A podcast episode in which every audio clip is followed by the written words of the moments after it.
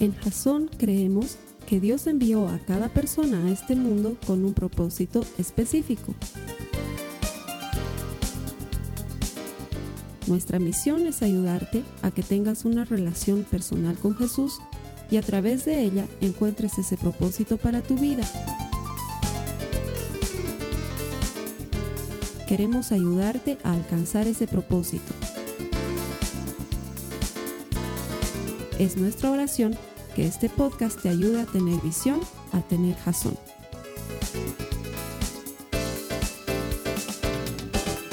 Gracias por conectarte con nosotros cada semana los servicios que Jason te ofrece a través del Internet. Hacemos esto porque estamos convencidos de que todo el que encuentra a Dios encuentra vida. Nuestro deseo es ayudarte a desarrollar una relación personal con Jesús de manera que encuentres vida y propósito en tu relación con Él. Dios siempre recompensa a los que le buscan y si tú estás conectado aquí, estoy seguro que Dios tiene algo especial para ti, pero no solo hoy, sino a partir de hoy. Ese es el Dios al que nosotros servimos. Bienvenido y gracias por conectarte. A los que vienen aquí los domingos, les doy muchas gracias por reunirse con nosotros en Jasón. La palabra de Dios lo promete con promesa. Todo el que busca a Dios siempre va a recibir una recompensa. Porque Dios está desesperado de desarrollar una relación personal contigo. Así que gracias por venir a la iglesia, mientras que venir a la iglesia debería ser algo optativo y en Jasón lo va a seguir siendo toda la vida. Cada vez que vienes porque quieres, te preparas para recibir algo bueno de Dios. Venir a la iglesia tiene consecuencias buenas siempre. Así que felicidades por optar por Jesucristo, gracias por venir. Te voy a pedir que me ayudes saludando a tu hermano de lado con el saludo oficial de Jasón. Si no sabes el saludo oficial, quiere decir que no estás viniendo los domingos a la iglesia. Y si no quieres hacer el saludo oficial, quiere decir que eres desobediente, tienes un problema con la autoridad. Y entonces ahí eso ya no lo puedo resolver desde el púlpito. Cuando apague las cámaras me voy a encargar de ti en persona.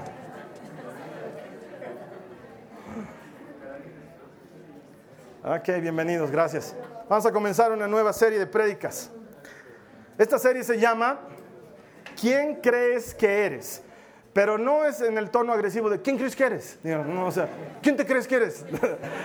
no, sino es más bien en el sentido de búsqueda de identidad y propósito. Y para esto quiero contarte algo que me pasó ya más o menos un poco más de un año atrás. Resulta ser que yo estaba yendo camino a mi oficina y eh, en mi oficina yo ya me había conocido con muchas personas del edificio, ya me conocía con el portero, me conocía con el guardia. Afuera del edificio de mi oficina, de mi ex oficina, hay una peluquería y había un restaurante. Y ya conocía a todas esas personas de la cuadra porque quiero tener un millón de amigos. Entonces, cada que llego a algún lugar saludo a la gente, trato de ser cordial y amable. Me gusta ser así. Es algo que me ayuda a crecer y a ser mejor persona. Entonces, me gano a la gente siempre que puedo.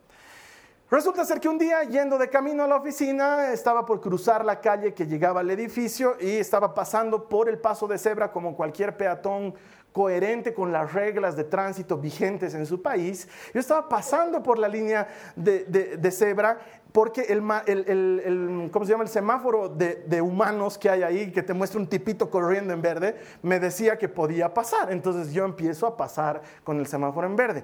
Lo que no sabía es que venía hacia mí un minibusero. Minibusero en Bolivia es una persona que maneja un vehículo público, es un vehículo de transporte público relativamente pequeño en el que entran 16 personas si el vehículo no ha sido modificado, 20 si ha sido modificado.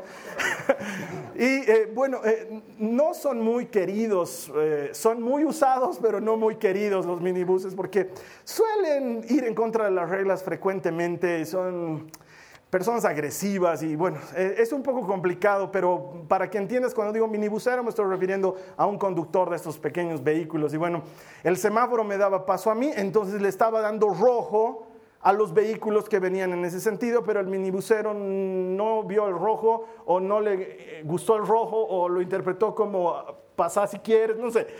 Entonces empezó a venir hacia mí. Yo volví a mirar hacia el semáforo para asegurarme que no había cambiado y seguía diciendo paso de peatones. Encima ahora los semáforos tienen unos numeritos, entonces me decía 16, 15, tenía tiempo y veo que el minibús seguía viniendo y no despacito, no estaba viniendo a velocidad. Entonces yo empiezo a pasar un poco más rápido y cuando el minibús llega cerca de mí, se hace así hacia un lado como para, como para asustarme, ¿no? Como para hacerme ademán de que me iba a atropellar. Entonces en ese momento, todos los poderes de Grayskull se apoderan de mí. Siento que me sube la sangre a la cabeza y con toda la furia que podía encontrar en mi mano derecha doy un medio giro y le doy un golpe al minibús con todo lo que tenía. Y suena la puerta. Lo que yo no me había fijado es que el minibús estaba vacío. Entonces el minibús para a los pocos metros y se baja. ¿Qué cosa? ¿Qué pasa? ¿Qué me estás golpeando mi minibús? ¿Qué cosa? Entonces yo todavía furioso le digo, ¿y qué cosa, qué cosa? Yo también soy llama para que me quieras atropellar, no estás viendo que está en rojo. Y empieza una discusión entre el conductor del minibús y yo. En eso, en unos pequeños segundos de claridad en medio de la ofuscación, veo que la peluquera sale de la peluquería, el dueño del restaurante sale del restaurante, sale el portero, sale el policía. Y escucho que empiezan a hablar y dicen, ¿quién es? Es el del piso 3 y todos me conocían. Entonces, en ese momento es como que se enciende la luz en medio de toda esa oscuridad y uh, digo, un ratito, trabajo aquí, esta gente me conoce, soy pastor, soy cristiano, no puedo estar haciendo este escándalo en la calle. De repente todo eso viene a mí y caigo en conciencia de que no puedo estarme peleando con un minibusero en la calle. Entonces en ese momento me recompongo, le digo chau al minibusero y me entro hacia mi oficina saludando a la gente, buenos días, buenos días, y me paso, obviamente muerto de la vergüenza por lo que había pasado. ¿Por qué sucede esto? Porque cuando sabes quién eres, sabes lo que tienes que hacer. Desde el momento en que me doy cuenta que soy cristiano, soy pastor, me he ganado a esta gente por buen testimonio. Algún día me gustaría predicarles de Jesús. No puedo estar haciendo esto en la calle. Como sabes quién eres, sabes lo que tienes que hacer. Por otra parte, el Señor es minibusero. Sabe lo que tiene que hacer. Y él lo estaba haciendo. Estaba ejerciendo su oficio bien. Yo no podía portarme de la misma manera. Todo esto para entender ese principio esencial del que vamos a hablar durante cuatro semanas. ¿Por qué? Porque muchas de las cosas en las que fallamos en la vida, muchas de las cosas en las que no avanzamos, muchas de las cosas en las que se tranca nuestra relación con Dios, sencillamente son porque no tenemos claro quiénes somos. La mayor parte de esas cosas las asumimos por lo que dicen los demás, por lo que opinan los demás. Y entonces pensamos que somos los que los demás dicen. Y es entonces como el chavo del 8, ¿te acuerdas cuando se fue de la vecindad? Ese, episodio todos los habitantes de Latinoamérica lo hemos visto en algún momento. Amarra su pañoletita, la pone en un palito al hombro y con una música triste se va y deja el barril. ¿Por qué? Porque minutos antes todos le dijeron, ratero, ratero, ratero, se habían perdido la plancha, los calzones y no sé qué cosas más en la vecindad y todos le echaron la culpa al chavo y el chavo se va y al día siguiente vuelve. Y dice que se fue a confesar y dice que cuando se confesó le dijo al padrecito que era ratero. Y entonces Kiko le dice, pero tú no eres el ratero. Y él le dice, quizás no de nacimiento, pero sí por mayoría de votos. Debes recordar ese episodio. Y muchos de nosotros creemos algo de nosotros mismos, no porque lo seamos, sino por mayoría de votos. Como en tu casa tu mamá te dice bruto y tu hermano mayor te dice bruto. Y cuando estabas en la universidad te llaman bruto y sales profesional y entonces haces algo mal y dices, qué bruto que soy. A lo mejor no seas bruto, pero te han dicho tanto bruto que según tú eres bruto. Y muchos de nosotros adquirimos identidad o por mayoría de votos o por nuestro oficio. ¿Quién eres tú? Y uno responde, soy abogado. No, no te he dicho qué eres, quién eres. Muchos de nosotros no tenemos idea quién somos. Y una de las cosas más útiles en la vida es saber quién es, porque cuando sabes quién eres, sabes lo que tienes que hacer. Pero hay algo más importante, un paso más adelante. Independientemente de quién creas que seas, ¿quién dice Dios que eres? Que de eso es de lo que nos queremos ocupar.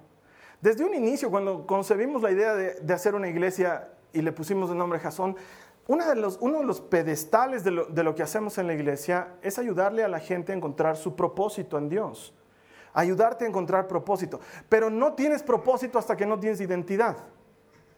La identidad confiere propósito, porque cuando sabes quién eres, luego sabes lo que tienes que hacer. Entonces, es muy importante, es vital encontrar nuestra identidad en Cristo. ¿Quién dice Dios que soy yo? ¿Quién dice Dios que eres tú? Y como muchos de nosotros no tenemos idea de eso, vamos a dedicarle las próximas semanas a ver qué dice la palabra de Dios al respecto para que encuentres identidad en Dios. Ahora, ¿qué me pasa igual muy a menudo? Vamos a cenar a la casa de algunos hermanos, o hay un almuerzo, o es el cumpleaños de alguno de los hermanos, y me invitan a mi esposa, a mí, a mis hijitas, y vamos, y estamos por almorzar, y siempre dice alguien, bendeciremos los alimentos. Carlos Alberto, por favor, ora vos. Entonces yo siempre les digo, con mucho gusto, pero ¿qué te parece si esta vez más bien oras tú? Y la gente suele decir, no, es que tú eres el pastor.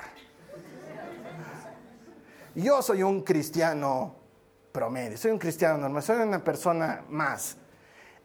Ese es un serio problema. La gente piensa que son cristianos promedio. La gente piensa que son alguien más, sencillamente porque no tienen identidad en Dios. Escuchan cosas como Dios tiene un propósito para ti y dicen, ¿cómo va a tener un propósito? Soy solo una ama de casa. ¿Qué gran propósito puede haber en ser ama de casa? O Carlos Alberto, soy apenas un estudiante, ni siquiera estoy seguro de haber elegido bien la carrera. Oramos nomás. O Carlos Alberto, ¿qué te... tal vez hasta me equivoco en la oración, mejor yo soy solamente un empleado promedio, soy un tipo común. Y esa es una gran mentira con la que vivimos mucho tiempo en nuestras vidas, deteniéndonos de aquellas cosas que Dios ha preparado para nosotros, porque sin identidad no hay propósito. Si no sabes quién eres, mucho menos vas a creer las cosas que Dios tiene preparadas de antemano para ti. Por eso es que necesitamos saber quién dice Dios que somos nosotros. Acompáñame tu Biblia a 2 de Corintios capítulo 5 versos 17 al 20. Es un poquito largo, pero vale la pena leerlo. 2 de Corintios 5 17 al 20.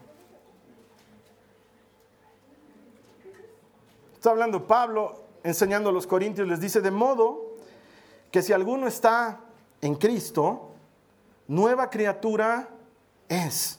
Las cosas viejas pasaron, ahora han sido hechas nuevas. Y todo esto procede de Dios, quien nos reconcilió con Él mismo por medio de Cristo y nos dio el ministerio de la reconciliación. Es decir, que Dios estaba en Cristo reconciliando al mundo con Él mismo no tomando en cuenta a los hombres sus transgresiones, y nos ha encomendado a nosotros la palabra de la reconciliación. Por tanto, somos embajadores de Cristo, como si Dios rogara por medio nuestro.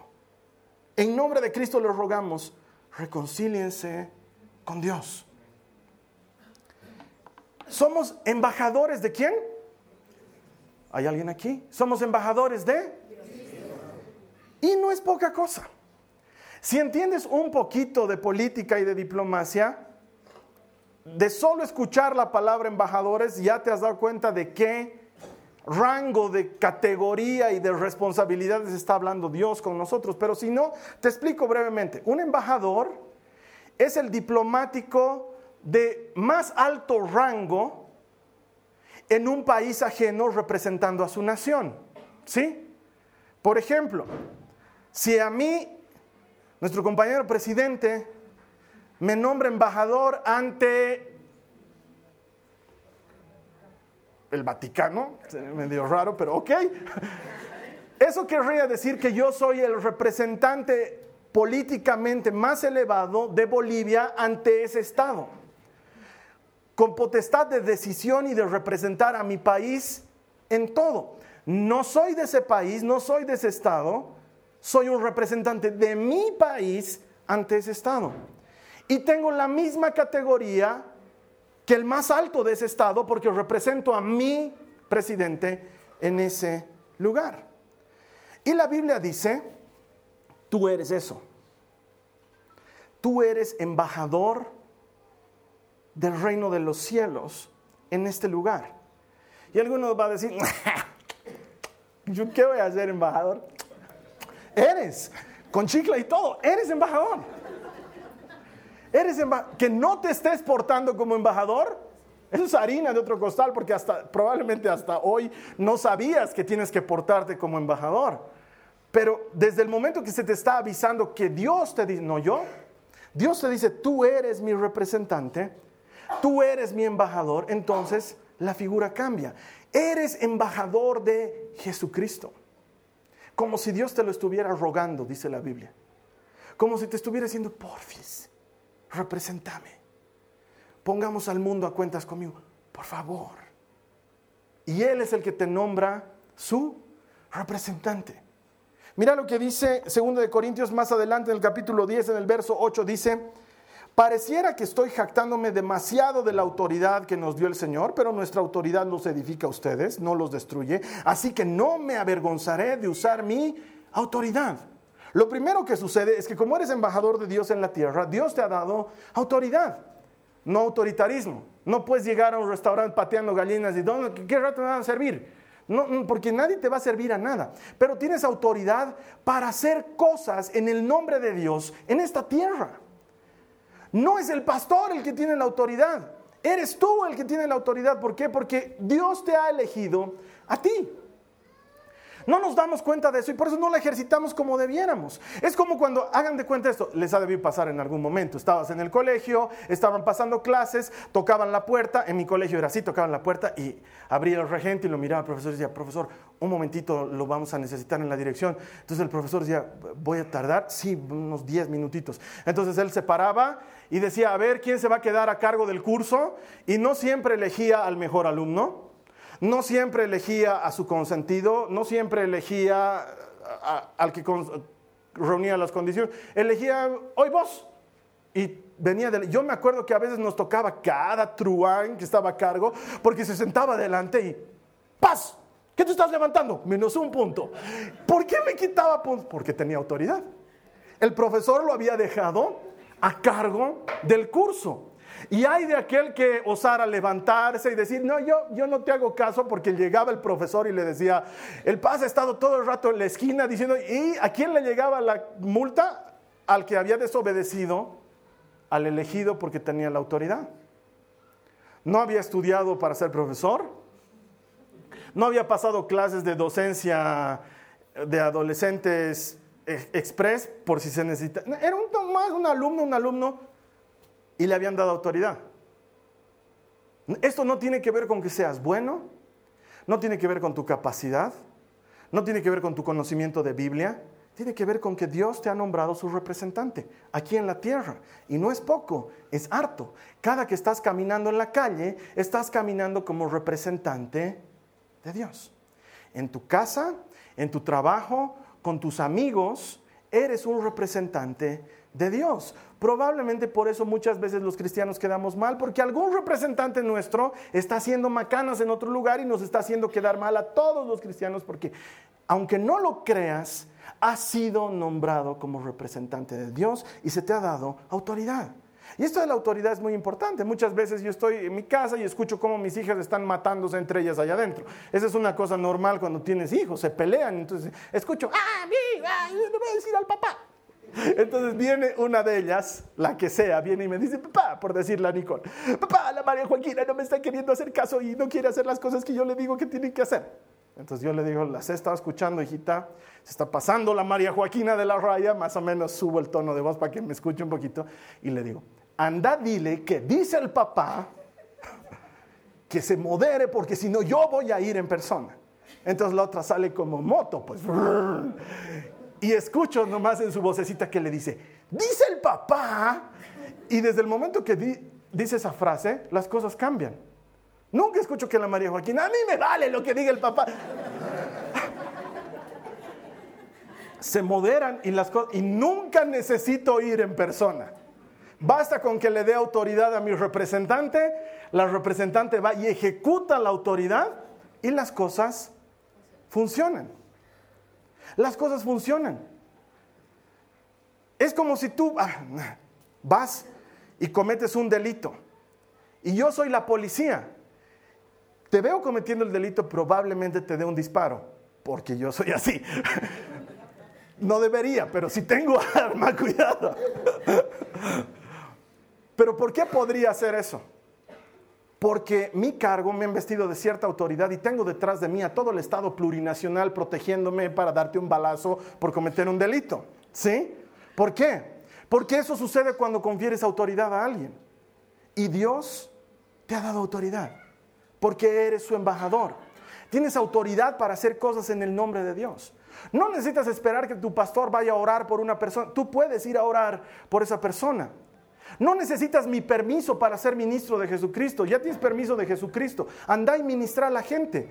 Ayuda a las personas que están sufriendo. Aconseja a ese compañero de trabajo que está a punto de de divorciarse. Habla con ese amigo que se está metiendo en drogas. Ayúdalo a acercarse a Jesucristo. No esperes que lo haga alguien más. Tú tienes la autoridad. Tú puedes hacerlo. ¿Por qué? Porque Dios te ha nombrado embajador. Y si eres embajador de Dios, estás en este mundo para representarlo. Tienes autoridad, Él te la ha conferido. Mira lo que dice 2 de Corintios otra vez 5:20. Volve atrás. Dice, "Así que somos embajadores de Cristo." Somos embajadores de Cristo. Dios hace su llamado por medio de nosotros. Nos usa, te usa. No ha elegido a los pastores, no ha elegido al ministerio de la música, te ha elegido a ti. Y te ha nombrado su embajador. Y te ha dado autoridad para que lo representes. Lo interesante de esto es que no ha sido elegido por la gente, no ha habido voto popular, no han dicho, ¿quiénes están de acuerdo que el Carlos Alberto nos represente? Sí, sí, no, Dios es el que te ha elegido. Probablemente la gente nunca te elegía, como a mí en los partidos de fútbol, me dejaban atrás, hasta las chicas las elegían, elegían al gordito, a mí no me elegían. Tal vez por elección del público nunca hubiera sido nada, pero Dios te llama desde donde estás, desde donde no pareces, desde donde no llamas la atención y te utiliza y te nombra su representante, su embajador, te da autoridad y te confiere un propósito. Porque cuando sabes quién eres, sabes lo que tienes que hacer, sabes que eres embajador y que tienes que representarlo. ¿Por qué? Porque Él es el que te ha elegido. ¿Qué dice Juan 15, 16 al respecto? Dice, ustedes no me eligieron a mí, yo los elegí a ustedes. Les encargué que vayan y que produzcan frutos duraderos. Así el Padre les dará todo lo que pidan en mi nombre. Entonces, no, aquí no es por calificación de méritos. No puedes decir es que no soy bueno, Carlos Alberto, realmente estoy faltando mucho al club de la pelea. No, no, no es porque asistas o no asistes al club. No es porque vengas o no vengas a repartir alimentos a los necesitados. No es porque lleves una racha impecable de asistencia los domingos y ya puedes contar 24 domingos que no has faltado a la iglesia. No es por eso. Es por una sola cosa. Porque Dios quiso. Él elige a quien Él quiere elegir. No hay nadie que le pueda decir, Señor, ¿por qué lo has puesto? Porque quiere. Y punto. Y Él te ha elegido a ti. No porque sepas mucho o no sepas nada. No porque domines la Biblia de adelante atrás o ni siquiera estés seguro si en la Biblia hay Ezequías o no hay Ezequías. Dios te ha elegido porque quiere. Punto. Porque hay un propósito para ti y hasta que no sepas quién eres no vas a poder cumplir con ese propósito. Y por eso te ha elegido para que cumplas con ese propósito y la Biblia dice que eres su embajador. Eres su embajador. Es como este muchachito Saulo de Tarso. Era un muchachito, la Biblia dice claramente, que cuando era joven les agarraba las chamarras a los que apedreaban. Ese era su oficio. Iban a apedrear cristianos y él era el guardarropía. Le encantaba eso. Entonces agarraba los mantos y las chamarritas de los demás y mientras tanto los otros estaban apedreando allá a los cristianos. Era su, y dice que era muy muchacho. Y sin embargo Dios lo llama. Mientras está de camino a una ciudad que se llamaba Damasco, lo enseguece y así ciego lo manda a la ciudad y le dice, yo te voy a mandar a alguien que va a orar por ti y te vas a sanar, pero deja de perseguirme. No me sigas persiguiendo. Entonces el otro se va ciego y asustado a una casa y Jesús va donde uno de sus discípulos que se llamaba Ananías y le dice Ananías, tienes que ir a orar por este muchacho que se llama Saulo. Y Ananías le dice, no quiero. No quiero porque Señor, no sé si te has enterado, pero es el guardarropía de los que matan. Capaz que llego y está agarrando la chamarra del que me va a apedrear, entonces no quiero. Y aquí es cuando Jesús le dice algo muy importante sobre Pablo. Mira lo que dice Hechos de los Apóstoles en el verso 15 del capítulo 9. El Señor le responde a Ananías, ve, porque Él es mi instrumento elegido para llevar mi mensaje a los gentiles y a reyes, como también al pueblo de Israel. Eres el instrumento elegido. En mi casa no hay paz, Carlos Alberto. Tú eres el embajador allá adentro. Eres el instrumento elegido por Dios para traer paz en tu casa. Carlos Alberto, en mi trabajo es un campo de batalla. No sé qué hacer. Tú eres el embajador de Cristo en tu oficina. Tú eres el que tiene que poner una línea clara de principios y de valores para que la gente empiece a caminar en Cristo. Pero es que yo no soy el jefe, Carlos Alberto. No, eres algo más que el jefe. Eres el embajador de Jesucristo. No eres el jefe. El jefe de esa oficina es solo el jefe. Tú eres el embajador de Cristo. Al jefe de esa oficina Dios no lo ha llamado todavía. A ti te ha llamado y probablemente por ti lo llamé al jefe. Tú eres, tú eres el embajador. Carlos Alberto, en mi curso en la universidad es un desastre. Tú eres el embajador de Cristo para ayudarles a esos chicos a que en lugar de perderse encuentren vida. Tú eres el embajador. Dios te ha llamado a ti y te ha elegido como su instrumento. Te ha elegido como su instrumento para usarte a ti, para que tú seas el que haga la obra de Dios, pero la veas comenzando por tus manos y por tus acciones. Eres embajador de Cristo. Eres tú, a ti te ha elegido. No le ha elegido al hermano de al lado, no me ha elegido a mí, te ha elegido a ti. Y por eso estás escuchando este mensaje hoy. ¿Para qué? Para que lo representes como embajador en todo lo que hagas. Hay una canción de un cantante que se llama Michael Rodríguez. Bueno, es un tema recurrente que él utiliza en sus canciones. Él habla del buen samaritano. ¿Te acuerdas de esta parábola? Eso es ser un embajador de Cristo. Estás en tu trabajo, haciendo tu trabajo, porque no le estás robando horas a tu jefe en Facebook, estás haciendo tu trabajo porque eso es lo que hace un cristiano, no roba porque eres embajador de Cristo, lo representas dignamente y estás haciendo tu trabajo. Y en eso tu compañero de trabajo te cuenta y te dice, hermano, creo que la voy a dejar a mi mujer. Entonces ese rato, pum, dices, escucha, ¿por qué no está aquí la Jimena y el Marcelo? ellos son del Ministerio de Matrimonios. ¿Sabes qué? Te voy a dar el WhatsApp de unos amigos. Vas a hablar con ellos. No. ¿Quién es el embajador de Cristo ese rato? Tú. Y ese rato entiendes quién eres y entonces sabes lo que tienes que hacer y le dices, quizás te puedo ayudar, mira, no soy un campeón en aconsejar, pero puedo orar por ti. Si me cuentas un poco, puedo orar por tu esposa. Te ofrezco, mira, no soy un campeón en hablar citas bíblicas ni nada, pero te invito a mi iglesia el domingo. Vamos, yo te recojo. No, es que mi esposa no va a querer ir. Vamos tú y yo, no necesitas llevarla a tu esposa. Comenzaremos contigo. ¿Por qué? Porque tú eres el embajador de Cristo y lo estás representando.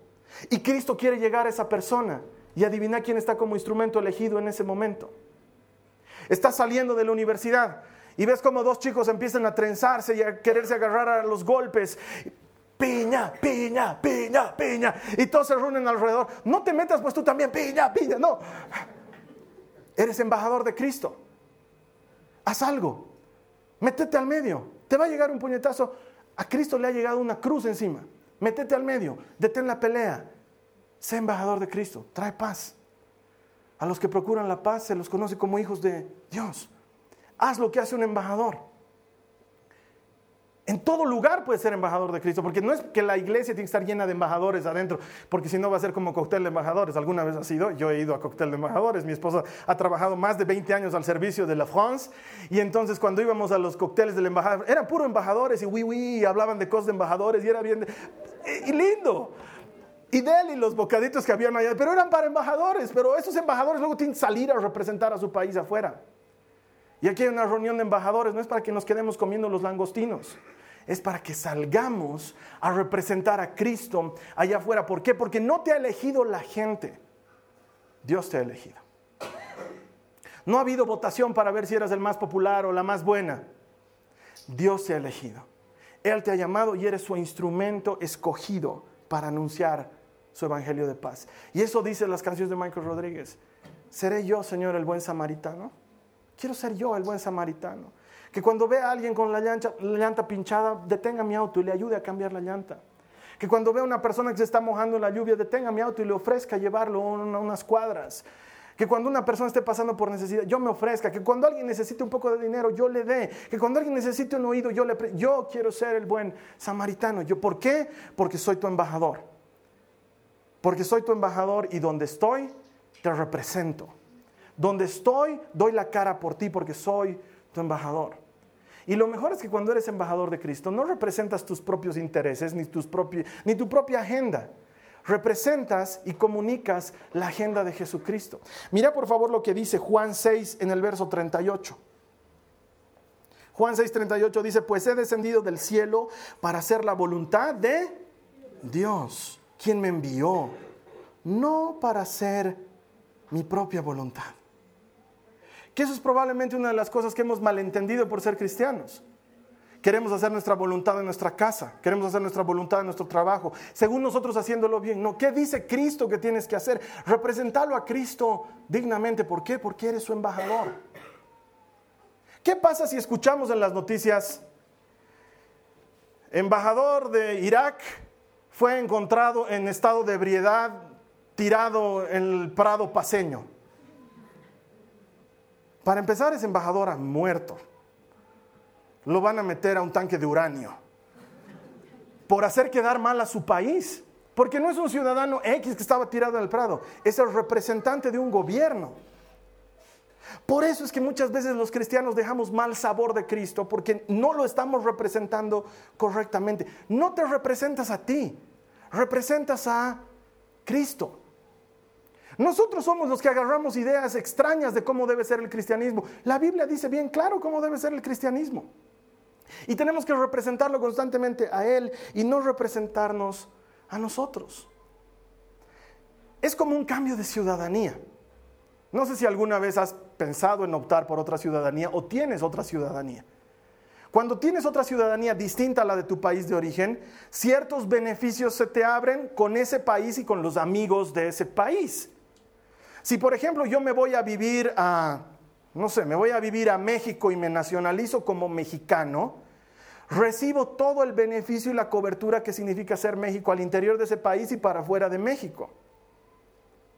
Puedo renunciar incluso a mi nacionalidad actual y decidir ser solo mexicano. Y en ese momento México me acoge y me da todos los beneficios de ser mexicano y cuando está entrando a otro país utilizaría pasaporte mexicano y podría ir a las reuniones de mexicanos en ese país y podría comer tacos hasta que me salgan tacos por las orejas y podría hablar como todo lo mexicano que quisiera hablar y todo eso funcionaría y sería el más mexicano del mundo. ¿Por qué? Porque he cambiado de nacionalidad. Bueno, te cuento que tú no eres habitante de la tierra, has cambiado de nacionalidad. Desde el momento en que has recibido a Jesucristo, has recibido ciudadanía celestial, con los privilegios que significa ser embajador y con los privilegios de gozar de la cobertura de un reino que es eterno y cuya justicia perdura para siempre. Cuando eres embajador es súper. Todo te lo paga tu país. Tú vives de lo que hace tu país. ¿Quieres platita para una fiestita? Tu país te manda para una fiestita. ¿Quieres cambiar de autito porque tu autito ya es seis meses antiguo? Cambias de autito y tu país te lo paga tu autito. ¿Quieres hacer otra fiestita para celebrar el nuevo autito? Haces fiestita para celebrar el nuevo autito. ¿Por qué? Porque hay muchos beneficios relacionados con ser el diplomático de rango más alto en un país cuando estás representando a tu nación. Y lo mismo pasa contigo. Si Jesús te ha nombrado embajador, hay algunos beneficios adicionales porque tienes la cobertura y la protección de todo el reino de los cielos en tu vida y puedes utilizarla. No estás caminando como un hijo de vecino, estás caminando como alguien protegido por el gobierno internacional del reino de Jesucristo. Ya hay de aquel que se quiera meter contigo. Se está metiendo contra un reino que es poderoso y que su rey permanece para siempre. Entonces no es tu agenda, no es lo que tú quieres hacer es lo que Dios quiere hacer por ti. Eres embajador de Cristo. Ya de ahí, eso derrota todas las otras cosas que hayan podido decirte desde chiquito. Eres un mal suertudo. Ya no eres mal suertudo. Ahora, ¿qué eres? Embajador de Cristo. Eres un pocas pulgas. Ya no eres pocas pulgas. Ahora, ¿qué eres?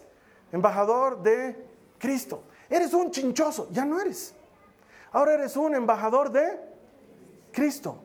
Y cuando sabes quién eres, dejas de ser chinchoso, dejas de ser pocas pulgas, dejas de ser más suertudo. Empiezas a portarte y a vivir como embajador de Cristo. Porque ¿quién dice que eres embajador? Cristo.